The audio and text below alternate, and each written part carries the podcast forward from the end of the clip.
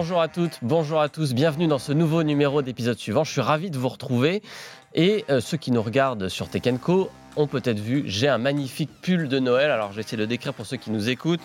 Il y a un petit Père Noël qui fait du vélo, il y a un sapin, il y a des boules de Noël, c'est un classique. Bref, vous l'avez compris, on approche de la période des fêtes et une première émission aujourd'hui pour vous aider peut-être à faire un cadeau. Vous avez peut-être envie d'offrir un abonnement à une plateforme de streaming à vos proches, à vos amis. Voilà, ça fait un beau cadeau, d'autant plus que les prix ont pas mal augmenté cette année. Donc ça peut faire plaisir. Mais lequel Quelle plateforme? Il y en a tellement, on s'y perd. Même moi, je sais plus trop à quoi je suis abonné aujourd'hui. On est abonné à des trucs, on l'oublie, on sait pas trop ce qu'il y a dedans, on sait plus trop combien ça coûte à force de s'abonner. On est là pour ça aujourd'hui, on a une émission spéciale pour vous aider à vous y retrouver dans cette jungle des plateformes. Et surtout en deuxième partie d'émission, restez bien jusqu'au bout, nos conseils de série de la semaine, qu'est-ce qu'on regarde sur les petites plateformes en question? Un beau programme pour mes invités du jour. Ils sont deux, deux nouvelles têtes dans l'émission. En plus, je suis ravi de les accueillir. Je vais commencer par Pierre Monnier. Salut Pierre. Salut Clément. Pierre, que j'accueille à la fois dans l'émission et dans la team pull de Noël. Et oui, car lui aussi a sorti, pour ceux qui nous écoutent, un pull avec un, splendide renne, hein, c'est ça Et oui, le, son bonnet classique avec euh, le petit, euh, le petit nez rouge. Ouais. Il est magnifique. Alors Pierre, toi tu es euh, journaliste dans la maison, dans les murs, journaliste pour le site de Tekenco. et tu as notamment, tu es un fin connaisseur des plateformes de streaming et de leurs offres. Tu as tout défriché pour nous.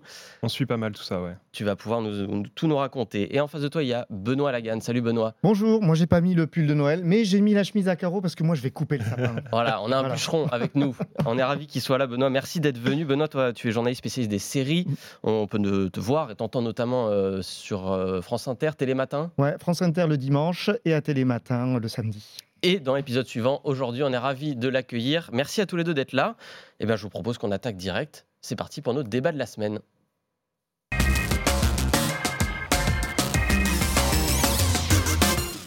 Je le disais, donc c'est Noël qui approche l'occasion d'offrir un abonnement à une plateforme de streaming à ses amis, à sa famille. Lequel? Eh bien, c'est tout l'objet de cette émission. On va passer en revue les différentes offres payantes. Je précise, hein, il y a des plateformes qui sont gratuites aussi, elles n'en sont pas moins bien pour autant. Évidemment, on, parle parfois, même souvent dans cette émission, d'Arte, de France.tv, qui ont des, contenus euh, assez géniaux, mais évidemment, bah, on ne va pas offrir un abonnement à une plateforme gratuite, euh, ce n'est pas l'objectif. Les plateformes payantes, il y en a plusieurs, et la principale, c'est Netflix, évidemment, le euh, géant du streaming qui est euh, un peu le pionnier, même on peut le dire, mhm. euh, qui est arrivé en France il y a plusieurs années maintenant, qui est bien établi, qui domine ce marché et qui n'arrête pas de faire évoluer ses tarifs. Alors encore récemment, là, en préparant l'émission, ils ont encore bougé les tarifs. On a revu la préparation avec la disparition d'une offre, la disparition de l'offre essentielle. Pierre, je me tourne vers toi. On en est où des tarifs Netflix aujourd'hui? C'est quoi les offres de Netflix aujourd'hui bah, Les tarifs Netflix, ils n'arrêtent pas de bouger. on a eu une petite augmentation mi-octobre. Hier, la disparition de l'offre essentielle. Donc oui, ça n'arrête pas de bouger. Euh, donc là, aujourd'hui, si on veut s'abonner à Netflix, euh, on peut partir sur une offre avec pub, 5,99€ par mois. C'est l'offre la moins chère. C'est l'offre la moins chère euh, pour accéder au catalogue Netflix. Et désormais, bah, il faut payer un petit peu plus cher pour se, se passer des pubs. On est à 13,49€ sur l'offre standard. Mhm. Et puis, si on veut profiter d'une résolution 4K, là, on passe à l'offre premium 19,90 par mois. Donc effectivement, on est quand même assez loin des tarifs euh, quand Netflix est arrivé en France, qui étaient des tarifs euh, pour la plupart sous les 10 euros. Ouais, on, a, on avait fait pas mal de, comparatifs à Tech et on s'était aperçu qu'il y avait des hausses de plus de 60% sur, euh, sur certaines offres, notamment sur la premium qui a été celle qui a le plus fortement augmenté parce qu'on s'est dit si les gens veulent payer plus cher pour la qualité, bah on va un petit peu en jouer et c'est par là qu'on va, taper des augmentations. Euh, on en a parlé hein, d'ailleurs sur ce plateau de la nouvelle stratégie Netflix qui vise une rentabilité plus euh, régulière, qui a perdu des abonnés, qui les regagne maintenant en empêchant le partage de comptes. Euh, donc les tarifs, Pierre, tu nous les as donnés. Benoît, Netflix, on l'a dit, pionnier du mm. streaming, c'est eux qui ont un peu tout changé. Est-ce qu'aujourd'hui encore, c'est une plateforme pour laquelle il y a un intérêt à s'abonner? Est-ce que ça reste une plateforme où les contenus on connaît les grosses séries, mais est-ce que ça vaut le coup de payer, comme Pierre l'a dit, peut-être 14 voire 20 euros par mois pour cette plateforme? Bah, Enfin, moi j'aurais tendance à dire que non, euh, au premier abord. Après, il y a une habitude en fait qui se crée avec Netflix et euh, il suffit d'en parler avec le voisinage, nos amis, etc. Et on se rend bien compte que Netflix a pris une place à part entière. D'ailleurs, souvent, euh, quand on dit qu'est-ce que tu as vu comme dernière série, en fait, les gens posent la question quelle série Netflix tu viens de voir. Ouais, c'est un peu the platform to be, quoi. Voilà. Alors, une fois qu'on a, qu'on a dit ça, euh, et moi je vois combien de fois je dis à mes amis, mais tu sais, tu devrais aller voir ailleurs, tu verrais, il y a des propositions euh, assez, assez géniales. On parlera d'Apple TV par exemple, Mhm. mais le fait que simplement Canal ait pris Apple TV, on a vu que tout d'un coup, il y avait des gens qui découvraient Bah oui. euh, ces- les séries d'Apple TV. Alors, pour revenir sur Netflix, moi j'ai l'impression qu'aujourd'hui, vu que la plateforme doit faire euh, face à la concurrence de plateformes qui sont aussi des studios, du coup, les studios ont récupéré quelques séries Mhm. qui faisaient un fond de catalogue intéressant Ouais, euh, pour Netflix. Alors, il y a encore Friends, mais jusqu'à quand? C'est l'éternelle ça question. pourrait ne pas durer. Euh, avec l'arrivée de Max bientôt, euh, Ouais, il se pourrait que voilà, ça, ça disparaisse. Disparaître. Donc aujourd'hui, à ce prix-là, on a quoi sur Netflix? Hormis les créations originales Netflix, qui pour moi sont pas inintéressantes, mais sont pas encore après avec tant d'années d'expérience, Si indispensable que ça. mais c'est indispensable. Et puis surtout, on- n'a pas encore très bien compris. Euh, à part le fait que si on veut des séries de braqueurs, on en a. Si on veut des séries avec des teen series, on en a. Euh, ou des mini-séries historiques. Grosso modo, là, on a vraiment des lignes Ouais. assez claires. Si on aime ces gens-là, eh bien Netflix, pourquoi pas. Mais après, euh, on est plus, enfin, on est rarement surpris par ce qu'on voit. C'est-à-dire que, euh, oui, alors il y a toujours de belles séries qui arrivent ici ou là, mais avec la fin de The Crown, euh, est-ce Mm. qu'on va avoir de grandes sagas euh, on en a parlé dans voilà. un précédent numéro d'épisode suivant, Quid de la presse de crainte pour Netflix, qui était un peu la dernière série phare Voilà. et identitaire de, de- de Netflix. Donc je dirais que la plus-value de Netflix aujourd'hui, elle est peut-être, et c'est pas anodin quand même, sur euh, ces séries de pays dont on connaît peu les productions. Les séries coréennes, Ouais. par exemple, c'est vrai qu'ils font un vrai Qui- boulot, qui mais les séries turques, les séries israéliennes, peut-être un bémol sur les séries francophones. Je trouve que moi j'aimerais beaucoup plus de séries québécoises, euh, par exemple, quand on connaît la, la profusion Ouais. de séries québécoises, il y en a peut-être, on pourrait en avoir plus sur Netflix, mais au moins peut-être que c'est la plateforme où il faut aller si on est avide de découvrir ce que fait le reste du monde. Finalement, la, la ligne de Netflix, c'est aussi la quantité. C'est-à-dire que c'est Ouais. celle qui propose le plus de choses. Et forcément, plus il y a de choses, plus il y a de Plus- chances qu'on s'y retrouve quelque part. Ouais, mais si, plus on euh, se noie aussi. Mais plus on va passer une heure à chercher ce qu'on veut regarder le soir. Bah, euh, après, Netflix, il joue aussi beaucoup sur euh, le. Tu l'as dit, c'est les pionniers. Euh, si tu prends quelqu'un dans la rue, tu lui demandes c'est quoi, euh, cite-moi une plateforme de streaming. Il y a de très grandes chances qu'on te cite Netflix et euh, le, le terme est rentré même dans, dans le vocabulaire. oui, Quand Salto s'est lancé, c'était le Netflix à la française. On Oui. parlait un Mm. peu hors antenne de jeux vidéo. Bah, quand il y a un catalogue de jeux vidéo disponible, bah, on dit euh, bah voilà le Netflix du jeu vidéo. Donc euh, le, le terme est, est même ancré et remplace parfois le, le terme c'est de vrai qu'ils streaming. sont tellement imposés qu'on en oublie parfois qu'il y en a d'autres. On va enchaîner avec Benoît, le, Mm. peut-être le plus gros concurrent. Oui. En tout cas, en termes de catalogue, en termes de quantité, c'est Prime Video, la plateforme d'Amazon, énorme acteur euh, économique, technologique. Si on la compare à Netflix, c'est quoi les atouts, les faiblesses de Prime Video? Alors, moi, je dirais que l'avantage de Prime Video, c'est d'être presque une plateforme de plateforme. Mais donc, du coup, par rapport ça. au tarif euh, de, de, de Prime Video, euh, qui est à 7 euros à peu près, Ouais. Ouais, c'est ça, c'est 7 euros. ouais. Ouais. euh, forcément, si on veut plus, ben, on re- on- il faut qu'on Oui, prenne voilà. des Il y a- passes il y a- il y a complémentaires. des étages. pass Warner, par exemple. oui, voilà.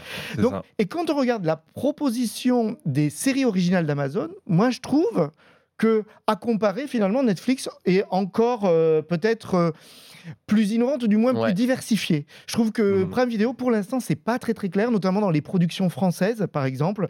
Euh, il y a des choses qui arrivent, il y a des choses parfois chouettes, mais il y a eu Mixed, par exemple, qui était une très belle proposition qu'ils ont arrêté, on ne sait oui, pas pourquoi. on n'a jamais eu de nouvelles de, de Euh, cette série voilà. d'ailleurs. Escort Boy qui arrive, qui est plutôt pas mal. Enfin voilà, il y a des choses quand même, mais c'est vrai qu'il n'y a pas de ligne très claire sur, sur Prime Video. Donc, Bah, ça s'illustre même euh, quand tu vas dans la plateforme. Ce Parce que tu... l'interface de Prime. Bah oui, l'interface, c'est t'as l'impression d'être dans un supermarché et tu sais pas quoi choisir.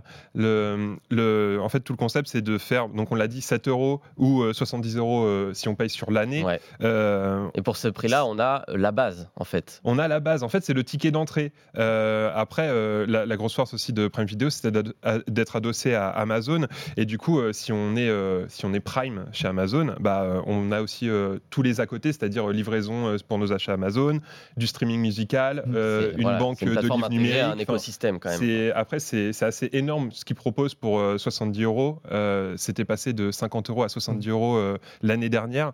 Et nous, on avait comparé et on s'était dit, bah, en fait, même à 70 euros, ça vaut euh, largement l'une le des coup. plus rentables peut-être en termes de, de quantité. Après, Ouais. par ailleurs, ce qu'on disait, c'est que il y a des échelons. C'est-à-dire qu'après, il y a le Pass Warner mm, avec les séries HBO. Alors, combien de temps va durer euh, ce Pass Warner? Mm. Probablement pas très longtemps, puisque si Max arrive l'année prochaine, ils vont quand même un peu resiphonner tout Mm. ça. Oui. Euh, il y a- après, il y a la Ligue 1 euh, Mm. aussi qui se rajoute Oui, à c'est ça. Euh, donc c'est quand même des tickets qu'on rajoute, qu'on rajoute. Voilà. Mais Malgré après, tout, c'est- si c'est on un peu s'arrête la- aux séries. la- euh, la- C'est un peu la force de, de Prime Video parce qu'en fait, si tu mets euh, tes 7 euros et que derrière tu vas aller choper un, un pass pour Mm. regarder la Ligue 1 à 15 euros, bah quand est-ce que tu vas te désabonner en fait? Oui. C'est un tu peu ça le des Bah abonnements voilà, dans les tu mets des abonnements et- dans des abonnements, au final tu te désabonnes jamais et c'est un peu ça la force qui fait rester sur Prime Video. Et après, moi, j'ai l'impression qu'en termes de création, c'est vrai que Prime Video, du moins en France, nous a plus montré son désir d'aller sur d'autres domaines que la série. Je pense avec LOL, par exemple. et, donc, on, on arrive, et ça rejoint ce que tu disais, c'est-à-dire à, à avoir avec Prime Video une sorte de supermarché et à la fois une multiplicité de chaînes de télé Ouais. dans, dans ce truc-là. Donc, pour répondre Prime, à ta... Prime, pour- c'est pour ceux voilà. qui sont un peu organisés, qui savent un peu Ouais. chercher, qui, qui, qui sont un peu déterminés Voilà. quand même. Et donc peut-être par rapport à ta question, est-ce qu'il faut offrir Moi je dirais que pour quelqu'un, si on a quelqu'un dans la famille qui a Prime, peut-être lui offrir six mois le pass Warner. Ouais. Ça peut être une bonne idée de cadeau. Lui pimper un peu son abonnement. Voilà. Tiens, voilà, c'est une bonne idée, ça, euh, pimper l'abonnement de quelqu'un qui est déjà abonné à Prime. Euh, on a déjà fait deux plateformes. On va enchaîner la troisième, Disney+, euh, autre mastodonte hollywoodien évidemment, Mm. un catalogue de fous, notamment, et c'est peut-être la plateforme idéale pour les familles là-dessus. Euh, on va commencer peut-être par les prix cette fois. Disney+, ça donne quoi aujourd'hui en France? Disney comme Netflix, c'est euh, les, les deux seules plateformes qui, qui proposent un abonnement avec pub. Mhm. Comme Netflix, 5,99€. Euh, on voit un petit peu de pub avant, pendant les, pendant les, les programmes. Si on veut pas de pub, là, c'est beaucoup moins cher que Netflix. On passe sur une offre standard, c'est 9,99€. Le, le saut pour supprimer la pub est beaucoup moins douloureux Ouais. Que chez dire même. Netflix. Parce que là, avec le move de Netflix de supprimer sa, sa- on est quasiment à 10 essentielle, euros de, de différence chez Netflix. C'est ça, ouais. On 9 fait, euros. on fait 7 euros quasiment de, euh, Oui, ouais. jump pour euh, aller euh, supprimer la pub. Après, est-ce que 14 ça vaut 7 euros de, supprimer la pub sur une plateforme? Ça, c'est chacun qui, Oui. qui choisira. Et puis sinon, bah, euh, pareil, hein, c'est le même standard que Netflix. Si on veut une offre premium avec de la 4K, c'est 12 euros. Là, c'est quand même beaucoup moins cher. Donc c'est quand même globalement moins cher que Netflix, même si les prix ont augmenté cette année et que Oui. potentiellement on voit que Disney Plus est en train de suivre un peu la voie. Les, les propos du patron de Disney Plus sont assez clairs. Il faut que cette plateforme gagne de l'argent. C'est pas le cas aujourd'hui. Euh, ils en sont même assez loin. Euh, malgré tout, ils se reposent effectivement sur ce catalogue qui est très étoffé parce qu'on connaît évidemment les Mhm. productions Disney qui Mhm. sont la base, plus l'univers acquis par Disney. Euh, Benoît, il y a Oui. Marvel, il y a Star Wars, il y a toutes les franchises, etc. Mais ça va un peu plus que, que- ça va plus loin maintenant. Oui, c'est-à-dire que si on considère que typiquement Netflix, c'est la bonne plateforme pour ceux qui veulent découvrir les séries du reste du monde, Mhm. eh bien Disney, si on est toujours un grand amateur de séries, parce qu'on est rentré dans les séries par les séries américaines notamment, Ouais. alors c'est sans doute la plateforme qu'il faut euh, avoir, puisque c'est Disney, certes, mais c'est pas que Disney, c'est des chaînes de télévision. Parce qu'en fait, ce qu'on oublie souvent euh, de dire, c'est que Disney, aux États-Unis, depuis les débuts de la télé, c'est aussi des chaînes. Des chaînes de télé, euh, Aujourd'hui, c'est ABC, c'est Fox, c'est euh, FX. Enfin, c'est un, un- un énorme catalogue. Du coup, c'est pas que c'est pour la famille idéalement, mais c'est pas que pour Disney, la famille. Disney, c'est la vitrine. Voilà. Mais... Et, et moi qui suis d'une génération née aux séries euh, parce que euh, j'étais biberonné aux séries américaines, Ouais. pour moi, à titre très personnel, c'est la plateforme que je préfère. Parce que je peux retrouver du X-Files, que j'ai adoré suivre en, en mon temps. Je peux regarder, voir du Malcolm. Je peux regarder les nouvelles productions. euh, et puis, je peux découvrir les mini-séries du câble américain. Qui a, dont les chaînes appartiennent aussi euh, Ouais, à Disney. Notamment Donc- FX, effectivement, voilà. qui est une chaîne qui donc c'est vrai euh, que c'est quand même assez exceptionnel. Après, si on n'est euh, pas très américano-centré, c'est un peu plus dur, c'est un peu plus dur. Il y a Même des productions si, françaises même si les hein. productions françaises, à l'heure d'aujourd'hui, parce que faut voir, je trouve que c'est celle qui a la ligne en termes de production française la plus claire. C'est-à-dire que Mhm. quels que soient les genres que Disney Plus France crée, c'est toujours Notez bien, il y aura toujours un peu une famille dedans, Oui. une histoire de famille dedans, qu'elle soit dramatique, qu'elle soit une sitcom, voilà. Euh, et, euh, et elle épouse ce qu'est le reste du catalogue. C'est-à-dire que là, il va y avoir une série à la- de- en courant 2024 euh, sur euh, Kaiser, euh, ça y est, je me souviens plus le titre de, de la série, bref, sur le monde de la mode. Ouais. Et on oui, sur Karl sur Lagerfeld. Karl Lagerfeld et on suit l'histoire comme dans les biopics comme il y en a plein d'autres en fait sur, euh, sur la plateforme euh, Disney+. Donc en fait il, il crée des séries qui ont une ligne française et à la fois qui collent bien au reste du catalogue. Donc c'est plutôt malin je trouve. Oui, Au moins on sait à peu près ce qu'on va y voir. Avec des productions qui résonnent, on a parlé de Tout va bien il n'y a pas longtemps dans une émission, effectivement, une production qui résonne avec ce qu'on a l'habitude de voir en termes de séries françaises, avec un casting qu'on connaît. Mm. effectivement, tu le dis, d'une famille, des problématiques Mm. qui nous touchent, Mm. euh, qui sont liées aux enfants aussi beaucoup. Donc voilà, beaucoup de choses à voir. Pour les parents qui veulent occuper les enfants, Pierre, c'est pas mal aussi Disney quand même. C'est pas mal. Tout le, tout le catalogue Disney est quand même assez, euh, assez jouissif. Et puis tu dis occuper les enfants. euh, moi, mon petit, mon petit kink, le- mon, petit, euh, mon petit péché mignon le, le dimanche matin, c'est de retaper les séries euh, Disney Channel. hein. C'est vrai. C'est vrai qu'il y a ça, ça nous ramène un petit peu en enfance. Avec un, avec un chocolat chaud, on est pas mal. Pour Noël, c'est parfait en plus. hein. Voilà, c'est le, le planning parfait. On fait semblant que c'est pour les enfants, évidemment. Oui, c'est ça. Euh, Disney donc on a fait le tour, une bonne plateforme malgré tout hein, pour, pour ceux qui veulent découvrir euh, euh, ou redécouvrir en tout cas les classiques Disney et aussi voilà ces productions françaises euh, qui sont de plus en plus nombreuses et qui valent le coup d'être vues. Euh, on va enchaîner avec Apple TV+, qui est peut-être la moins connue. Quelque part, tout le monde connaît Apple. Mhm. C'est une immense marque, peut-être la, c'est la plus grande capitalisation mondiale euh, aujourd'hui. C'est inévitable de, de voir du Apple partout. Et pourtant, en termes de streaming, c'est un- presque un petit pousset, j'ai envie de Mhm. dire. C'est le dernier, pas, pas le dernier, mais en tout cas, en termes de part de marché, ils sont, ils sont tout en bas. Et pourtant, Benoît, Mhm. moi je suis abonné à Apple TV, Mhm. c'est quand même hyper quali, non? Ah ben complètement. Enfin, pour moi, euh, parce que je disais Disney, c'est très bien par rapport à la pluralité des propositions, on va dire. Apple TV+, c'est effectivement, on est plus dans la mécanique d'une, comme quand on s'abonnait à une chaîne du câble. C'est-à-dire que Mhm. on a, en termes de production, on n'a pas énormément, mais chaque fois qu'il y a quelque chose qui arrive, ça a de la Ouais. gueule. Et c'est-à-dire que je dirais même que c'est euh, Apple TV+, c'est ce qui ressemble pour moi le plus aujourd'hui à la grande époque des euh, quand les networks euh, américains faisaient des séries classes, genre NBC dans les années 90, ou au début de HBO. Donc c'est en gros Oui. la rencontre entre NBC et HBO avec une qualité, puisqu'Apple, ils sont pas cons quand même.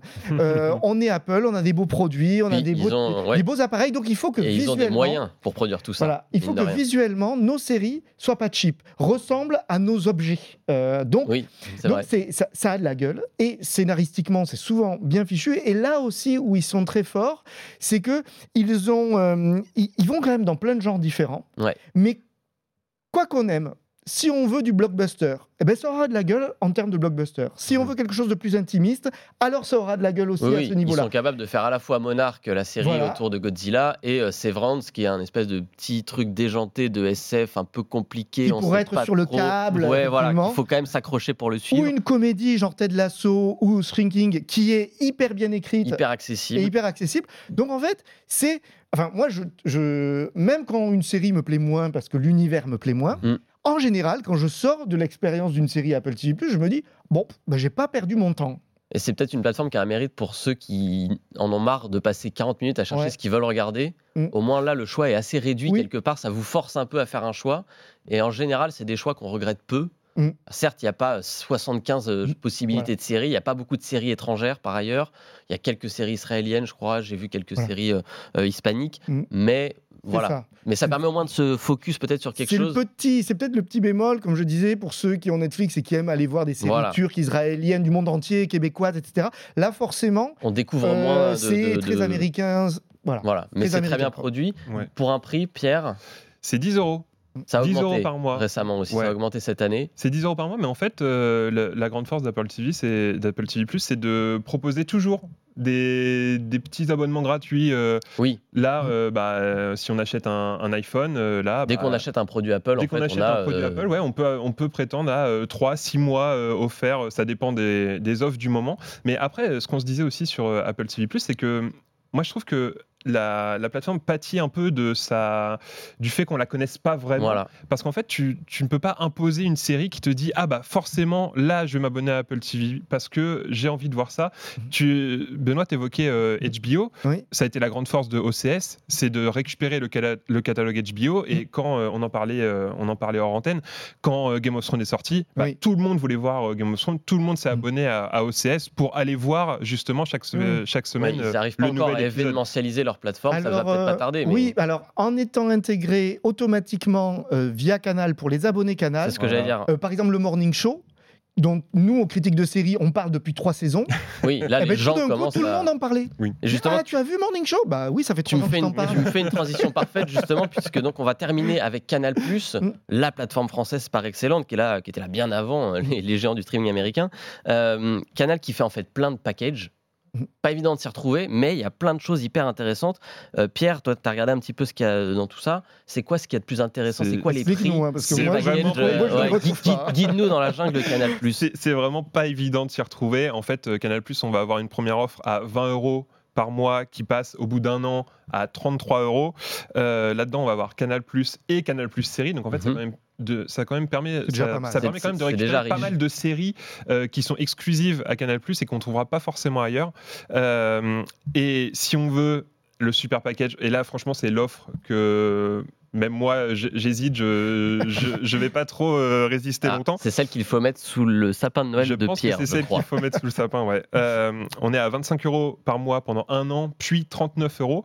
Mais là, on a Canal Canal série, Apple TV+, Disney+, Netflix, OCS, Paramount+. Oui, là c'est l'intégral. Donc en fait, si vous voulez tout voir, bah, euh, en vrai, il n'y a, a, pas vraiment d'autres choix à faire effectivement, ça reste ce qui est plus intéressant de mettre un petit peu un pied partout. Faut mm. pas avoir peur d'avoir trop, par contre. Mais après, euh, c'est là la difficulté, c'est-à-dire que autant c'est très simple quand on a un abonnement Netflix, Disney, Paramount tout mm. seul, d'aller dans mon compte et me désabonner et à la fin du mois ça s'arrête. Ouais. Autant là, il y a des possibilités en fait. Canal et c'est un peu comme Prime d'être une plateforme des plateformes. Oui. Euh, et donc il y a la possibilité quand on va sur son compte client de se rajouter peut-être telle ou telle euh, plateforme en plus dans, dans le mm. bonus et on peut se désengager à tout moment, sauf que c'est plus compliqué. C'est un peu plus technique. C'est plus compliqué. Là, les, offres que j'ai évoquées, c'est des engagements de deux ans. Euh, et moi, je me suis aperçu euh, sur, euh, il y a deux ans, j'ai pris, j'ai pris Canal+. on s'est aperçu qu'en fait, l'abonnement Disney+, qui était offert avec, bah, à la fin de l'engagement des deux ans, ça a sauté. Donc en fait, le risque, ah oui, donc, et ça, j'ai fouillé dans les petites lignes, on l'a pas trouvé. le risque, c'est qu'au bout de deux ans, bah, on se retrouve juste avec Canal+, et Canal+, série. Voilà. Pas évident. Donc on va, on, a, on a déjà fait un bon tour, un peu s'arrêter là pour passer à la suite. Il y a une plateforme dont on n'a pas parlé, je la mentionne juste, c'est Paramount Plus. Mm. Pourquoi on n'en a pas parlé? Parce que si vous êtes un fidèle de l'épisode suivant, vous savez que la semaine dernière, on a fait une émission spéciale consacrée euh, au un an de Paramount Plus en France. Donc si vous voulez tout savoir sur cette plateforme, le prix, le catalogue, foncez sur le site de Tekenco pour voir l'émission en replay. Nous, on a fait un bon tour déjà des plateformes. On va vous dire ce qu'il faut regarder dessus, deux séries à regarder dessus. C'est les séries de la semaine.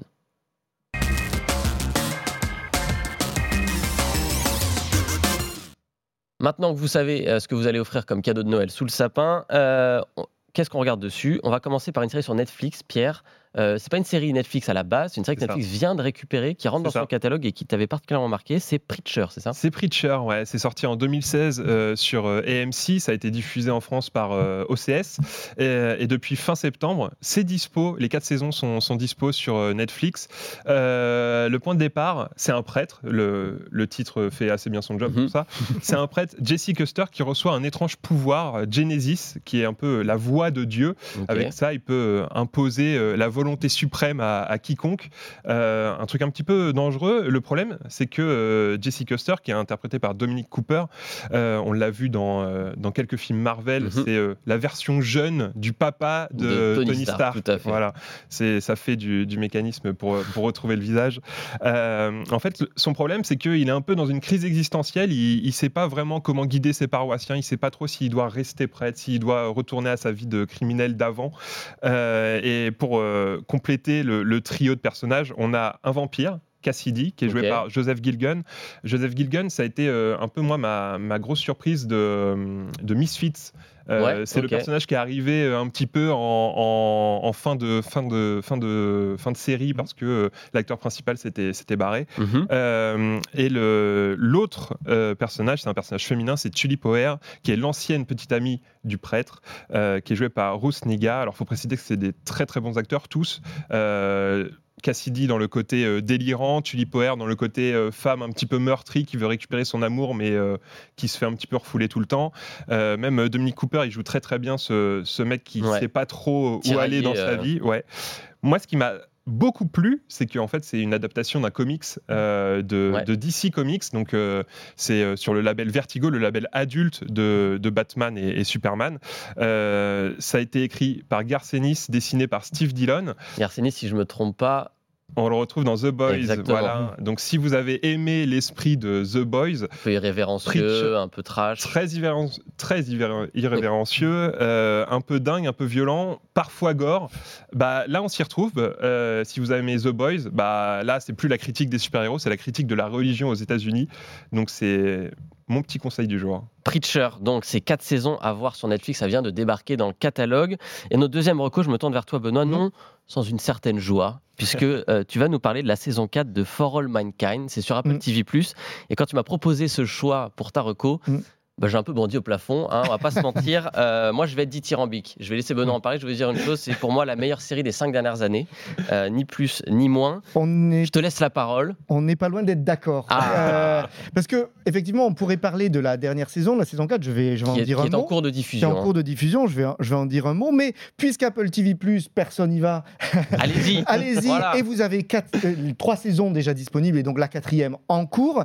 Alors, pour pitcher For All Mankind, Imaginez, nous sommes en 1969, tout le monde s'apprête à voir le premier pas sur la Lune, For All Mankind, pour toute l'humanité. Donc, les Américains s'apprêtent naturellement, on connaît l'histoire, à mettre le premier pas sur la Lune. Sauf que, badaboum, ce n'est pas les Américains, mais les Soviétiques. À partir de là, toute l'histoire change. Alors, c'est de l'Uchronie, on sait ce que c'est que l'Uchronie. Euh, le maître du Haut-Château, par exemple, on sait euh, ce qui on revisite l'histoire. On revisite l'histoire. Sauf que souvent, dans les Uchronies, euh, du moins en série, quand on revisite l'histoire, c'est pour faire quelque chose d'extrêmement sombre. Oui, ça se passe très mal. Or là, ce qui est juste intéressant, et qui est passionnant, c'est de se dire que, certes, les choses vont changer à partir de ce, cette donnée de base. Les soviétiques mettent le premier pas sur la Lune. Qu'est-ce que ça change? Est-ce que ça peut changer en pire? Est-ce que euh, tout d'un coup la guerre froide va s'accélérer et que donc euh, les blocs vont s'opposer? Ou est-ce que, de façon pragmatique, on va finir petit à petit par s'entendre et qu'est-ce que serait la vie? Puisque la saison 4 est en 2003, qu'est-ce que serait la vie en 2003 à partir du moment où ce postulat a changé? Et c'est là où For Mankind est passionnant, puisque esthétiquement, on est vraiment dans les grandes sagas de l'espace. Ouais, c'est très beau, hein, par ailleurs. C'est beau. pas c'est pas cheap du tout. Pas du tout, du tout. Euh, Ronald euh, Dimore, qui est le créateur de For Mankind, il a quand même travaillé sur Battlestar Galactica, mm, sur Star Trek Deep, Space Nine. Non, enfin bon, il sait faire. L'espace, ça le connaît. Mais ce qui est intéressant du fait de ces séries qu'il a pu euh, signer jusque-là, c'est que là, Souvent, quand on regarde Star Trek, on est dans des années euh, très lointains dans le temps, et on se dit, mais comment ils en sont arrivés là Ouais, et ben voilà, c'est tout le ben propos de For Mankind. C'est ce qu'explique For All Mankind, tout en étant très proche de notre temps. Donc c'est à la fois ça, et à la fois, notamment la première saison, euh, on est dans quelque chose à l'esthétique de Mad Men, par exemple, mm. donc avec quelque chose de vraiment très, très léché. Et ces personnages sont passionnants à suivre, et alors, on pourrait se dire c'est un peu rébarbatif. Chaque saison nous fait un saut dans le temps, donc chaque saison une décennie.